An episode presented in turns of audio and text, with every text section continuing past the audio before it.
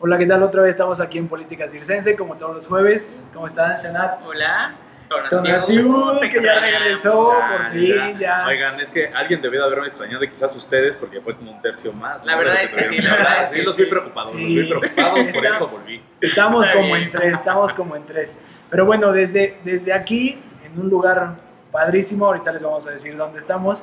Este, pues, ¿cómo ven con todo lo que ha pasado en esta semana? Como que en cuanto a temas, noticias, he estado medio apagado, he estado como medio... Como que estamos en la resaca del 15. pero, pero también empieza como el cierre del año, ¿no? porque, porque sabemos perfecto que, con el grito ya nos vamos derecho así con puras fiestas. Halloween. Exacto. bueno, Día de Muertos. Octubre este, medio. Bueno, flojón. Cervantino, Guanajuato. Ay, bueno. Claro, Guanajuato siempre hay cosas padres, ¿no? A la localidad. Bueno, oye, deberíamos de darnos una vuelta. A Estaría re A ver que nos digan igual y si les late una buena transmisión desde el Cervantino. Perfecto. Sobrios, no, no sé. Oigan, pero a ver, a ver, vamos a entonces empecemos porque ya empieza el cierre del año con, a partir del 15 de septiembre y ¿qué tal el grito del presidente? Que, que, igual que su informe no es el primero que se echa, entonces, este, el, el, primero legítimo. El primero le, bueno, él, él, decía que el otro era legítimo, entonces tal vez este sería el primero legal. Primero legal. El primero legal. Bueno, como presidente tal, constitucional ver, de los Estados Unidos. Josué. Yo no quiero platicar mucho del grito. Eh, este, a mí se me hace un tema como que a veces exageramos mucho en el tema de, de, platicar del grito cuando es algo protocolario, cuando es algo normal.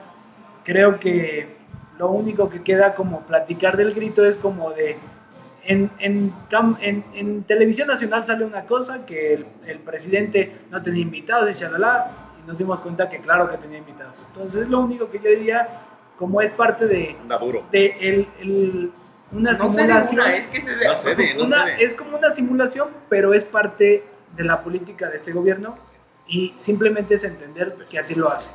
Y ya.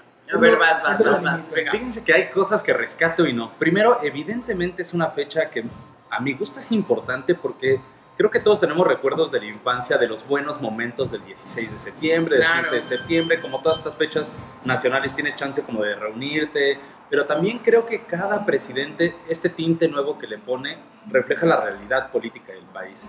y miren que yo... Del momento. Sí, sí, claro, la del momento, claro. como una coyuntura, una Exactamente, explica, explica un poco la realidad en ese, en ese preciso momento. ¿Cuántas veces no vimos gritos de independencia con mentadas de madre, vacíos, con láser, con láser en la cara? La verdad es que... No, sin llorar. La verdad es que yo creo que... Ay, no, no quiero decirlo, pero lo voy a venga, decir. Venga, se lo merece. Sí, creo que el pueblo de México merecía tener un momento así. Creo que la discordia entre la política y la sociedad ha sido tan grande que ver un poco de esperanza dentro de ello, es decir, de ganas de que la sociedad coadyuve con el poder político, es lo que porque a Josué le está costando trabajo respirar y luego me pregunta que por qué la gente cree que es súper derechoso, ¿no? yo, yo, no me lo explico. Esa es la parte, o sea, mi parte social es esta. A mí me parece que era algo que se necesitaba. Había una crisis muy fuerte y creo que cuando poder político y sociedad no están en concordancia, pasa lo que había estado pasando en el país anteriormente. Y el programa anterior, el, hace dos programas en el que sí estuve, decíamos sobre el ánimo, el ánimo social también justifica a veces muchas decisiones políticas. Claro. Y me parece que este ánimo es, es mucho más aceptable que muchos otros atrás, sin eh, decir que políticamente podrá haber crisis. ¿Y tú qué piensas de grito? Yo creo, igual que Tonatiu, que es una forma también como de... Uh, como de dar una, un respiro y como de hacer un poco de catarsis social. Y entonces también creo que es una, es una forma como de medir la aceptación que tiene un presidente. O sea, hablando como obviamente del grito en el zócalo de la Ciudad de México, ¿no? No, pero también diría a veces como porque se ve diferente en televisión que cuando estás ahí, etcétera. Bueno, ninguno de nosotros tres estuvo ahí, hubiera estado como interesante el ejercicio. Pero creo que muchas de las cosas que, que se leyeron como de el tipo de no seguridad como el que había antes. De, el, exacto, o sea, esta cuestión de que antes se cercaba el, el zócalo, llegaban los camiones, no, solo dejaban entrar a cierta gente, está súper de más en este momento. Entonces, yo creo que sí es un buen, es un buen parámetro para decir que pues, el, el presidente tiene apoyo, está ahí, está puesto. No quita que sea como esta cuestión del pueblo pan y circo, pero ¿eh? también creo que estuvo padre esta cosa que hicieron como de los bailables de cada estado y no sé, o sea, son cosas que un poco nos regresan. Los 20 vivas. Como, ah, bueno, los 20 vivas, esa cuestión de no sé cuántos voy a dar y así, pero para mí creo que estuvo bien para ser el primero legal, no el primero legítimo, pero pues, pues ahí va, a ver. Oye, y fíjate que y se van poniendo nuevos mensajes, yo creo que nada más diría los mensajes entre líneas. Que a ver, a ver. No, pero, pero, pero Oigan, bueno, pero con eso, de, la, chica de internet, claro, la chica de internet, oh, ¿qué piensan de eso? Yo creo que es un tema de, en, a veces no es como decir que haya estado bien sus comentarios, sin embargo creo que pues en el calor de a veces las pláticas podemos llegar a decir cualquier tontería de ojalá que Andrés Manuel se muera mañana, ¿no? Pero es un tema de que ocurre para todos y en todo momento. Tanto para Felipe Calderón, Fox, Peña Nieto y ahora para AMLO. Pero no aguanta para. Yo creo. No aguanta para. Yo creo que las redes sociales se han convertido en una nueva forma de plaza pública.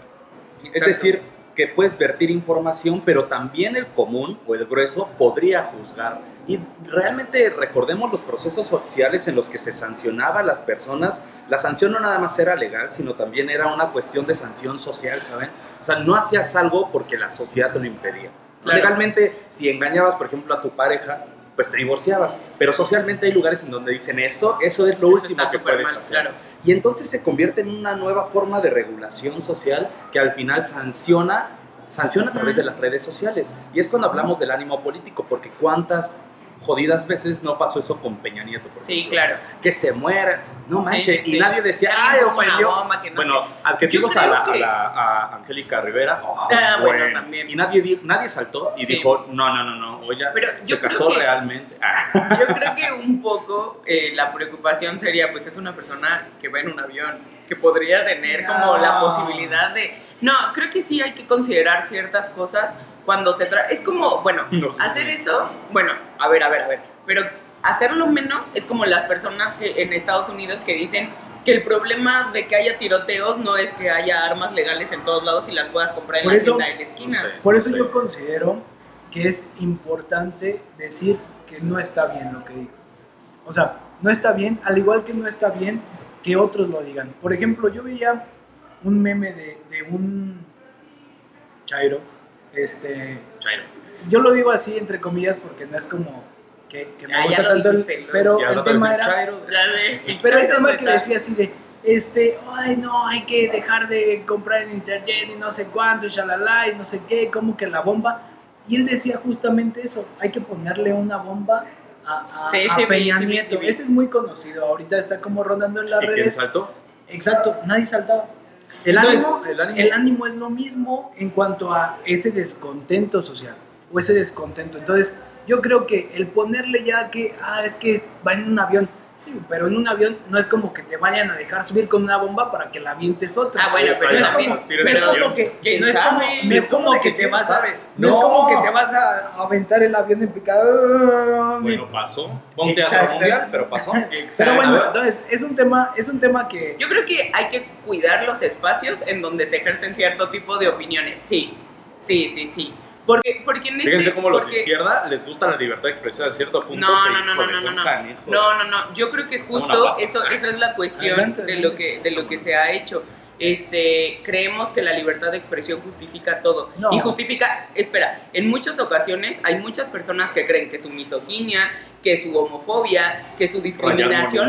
no, ah, ¿verdad? No, no, no, ya ver, siempre me quieren hacer enojar mucho. No, yo no estoy diciendo nada. Me dejan terminar. Ok, ay, hagan equipo cuando quieran. El asunto es que no, o sea, tenemos que cuidar ciertas cosas. No todo está justificado con la libertad de expresión, porque la libertad de expresión contiene responsabilidad.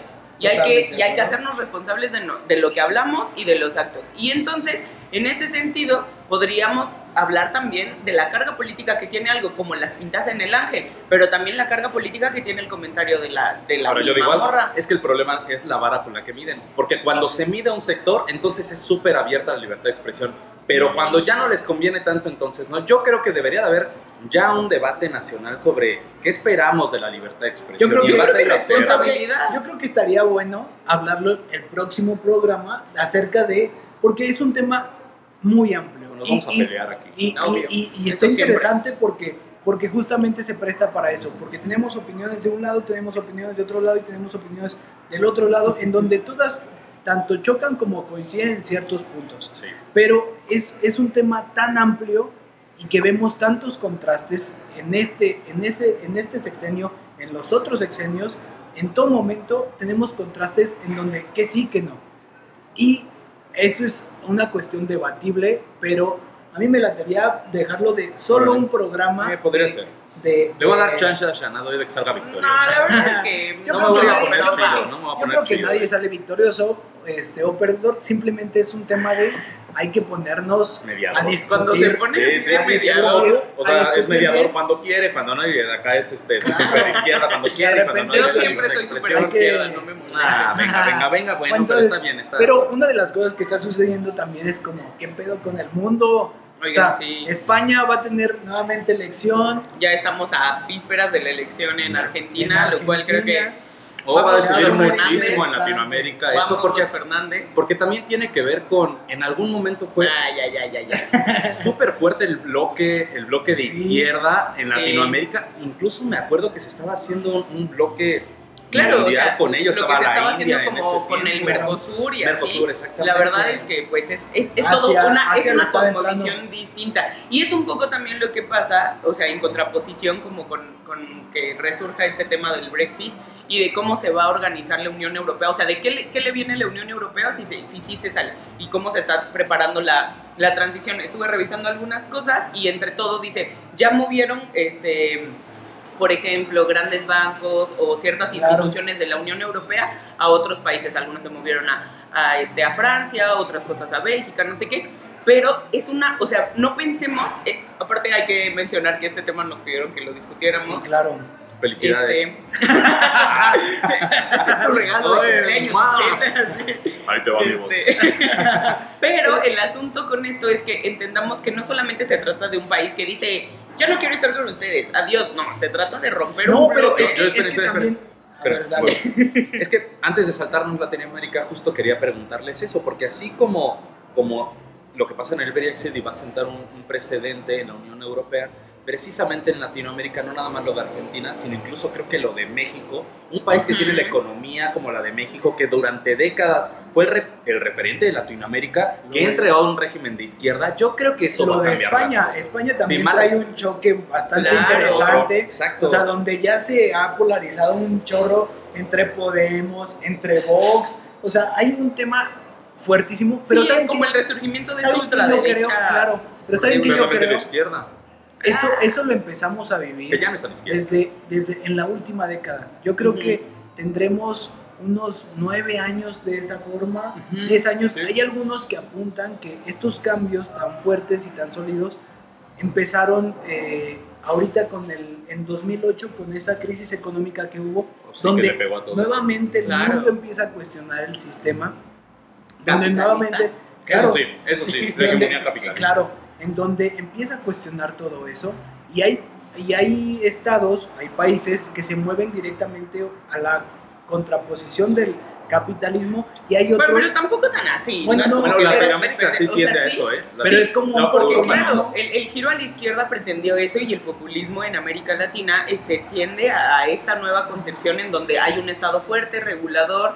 Por ejemplo, tenemos el gran ejemplo de, de Bolivia, o sea, nadie critica a Bolivia, criticaron un montón a Argentina, ¿no? Pero, pero por ejemplo, hablaríamos de, del tipo de, de, crecimiento que tiene Chile también, este, Colombia, Ecuador. Pero, pero, eh, pero se ve como, por ejemplo, Chile se mueve a la izquierda y después a la derecha. Lo impresionante de Chile es que a pesar de que se muevan en esta dicotomía, se mantiene como su política económica y, y su política social se mantiene. Claro, pero Nada siempre... como Uruguay, que bueno, ellos viven como en Marte, en el Marte de la, de la gran, de la gran sociedad. Viven en Marte. viven en Marte, pero ¿saben qué? A veces creo que es como pasan de izquierda a derecha y de repente a las naciones les da este sentimiento como de extrañar un poco aquello más humanista porque el pelear al no, o sea, el gobierno en realidad es como una cuestión como, como de cómo se va conformando la sociedad, o sea, hay un, hay un, inclusive como un diálogo que dice como este, la clase, la clase media baja este, accede a más recursos, se vuelve media alta, vota por la, derecha, y otra vez ya no, se le olvida de dónde vino. Es, es, justo, lo que pasa, es justo lo que está pasando ahorita en México, nada más hay que cuidarle el regreso de la derecha porque eso sería terrible. este, mira, yo creo que, yo creo que lo único que está sucediendo es que a partir de 2008, con este cambio que hubo en esta crisis mundial, hay que tener en cuenta que las crisis han generado siempre cambios políticos. Claro. Lo mismo pasó en la crisis del 29, en 1929, después vinieron guerras mundiales. Este, después en la del 70 vinieron unos cambios culturales muy fuertes. Ahora en la de 2008 vienen cambios totalmente que los estamos viviendo. Y yo creo que los ciclos se están acortando, pero justamente parte de esos ciclos, ¿qué pedo con lo que pasó o está pasando en Colombia? Que venía de un proceso de pacificación con las FARC y ahora vuelve a salir. Fíjate que yo tengo una, una experiencia y una anécdota de un minuto, casi.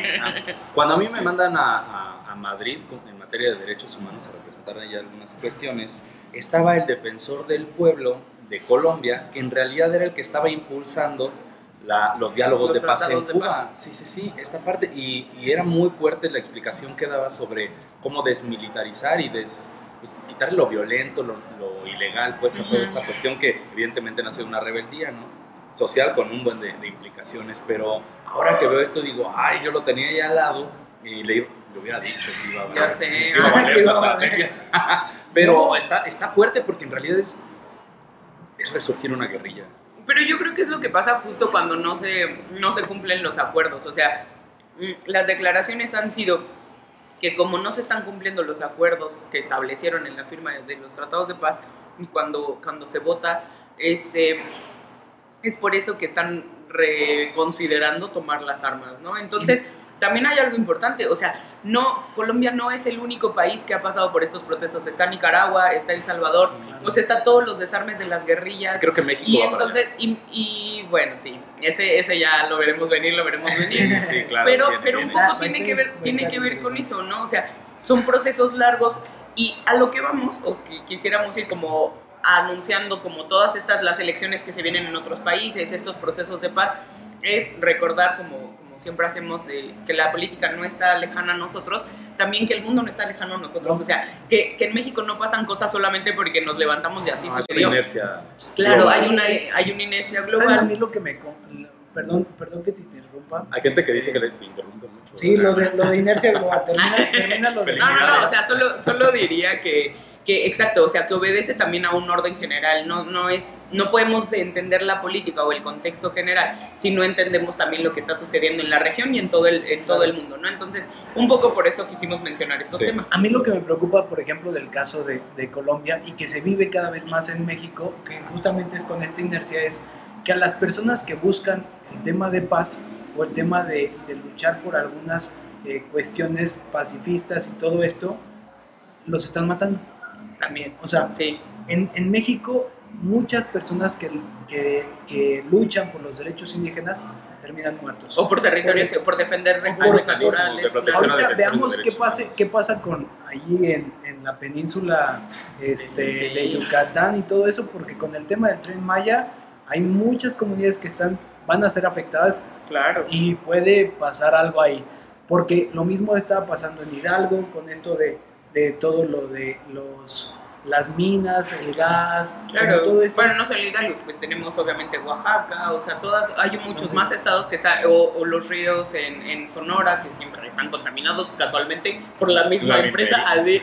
pero, pero creo que es importante y creo que estaría padre también, así como quieren hacer su cosa de libertad de expresión, este, que hablemos también de esto, de la paz, o sea, últimamente ha sido mencionada como un tema y vemos a los gobiernos, inclusive gobiernos locales como el municipio de Querétaro, que tiene, que tiene estrategias de paz y que no tiene que ver siempre con el fin de un conflicto bélico, como en el caso de Colombia, sino, este, esperen que nuestros compañeros se distrajeron un poco. ¿Qué? Este, ¿Por qué no tiene, no, sí.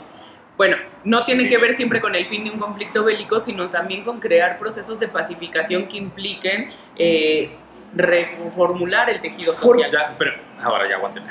creo que en efecto, ese análisis de las pequeñas guerras al interior del, del, país, creo que estaría bueno hacer un buen mosaico, porque si un problema ha tenido México para poderse gobernar bien, es la falta de cohesión entre sus pueblos, ¿no? O sea, somos un territorio tan extenso, pero sobre todo somos Como el tan caso de diversos. Tlaxcala, por ejemplo, siendo un, un, un estado tan pequeño, tiene tantos municipios porque la gente no lograba ponerse de acuerdo y conformar. Es que nadie lee la historia prehispánica. Eso tiene que ver con los tlaxcaltecas y Pero con sí, que con se unen tradiciones. Para los Sí, otros. para madre. y nah. Pero fíjense, estaría bueno porque al final de cuentas no podemos negar que el siguiente paso de la agenda pública en México para la unificación y para tener un poco Son los esta procesos identidad, de paz. son los procesos de paz en Deberíamos micro. dejarlo abierto. En Bueno, micro. Sí, sí, sí. entonces, y yo creo que Yo creo que ya nada más para terminar, nosotros hicimos una dinámica la semana pasada y solo vamos a hacer dos preguntas. Una tú, una yo, a- a Tonatiu. Pero Él no se lo esperaba. Ni Entonces, me lo dijeron. ahorita, Ni ni modo, es. nosotros tampoco sabíamos y ahora le toca. Entonces, Shanat, primera pregunta para Tonatiu. Pero que es así rápida igual. Sí, tienes que con lo primero que se te Respuesta venga. rápida. No manches, saben que tengo Ni problemas modo, ni modo.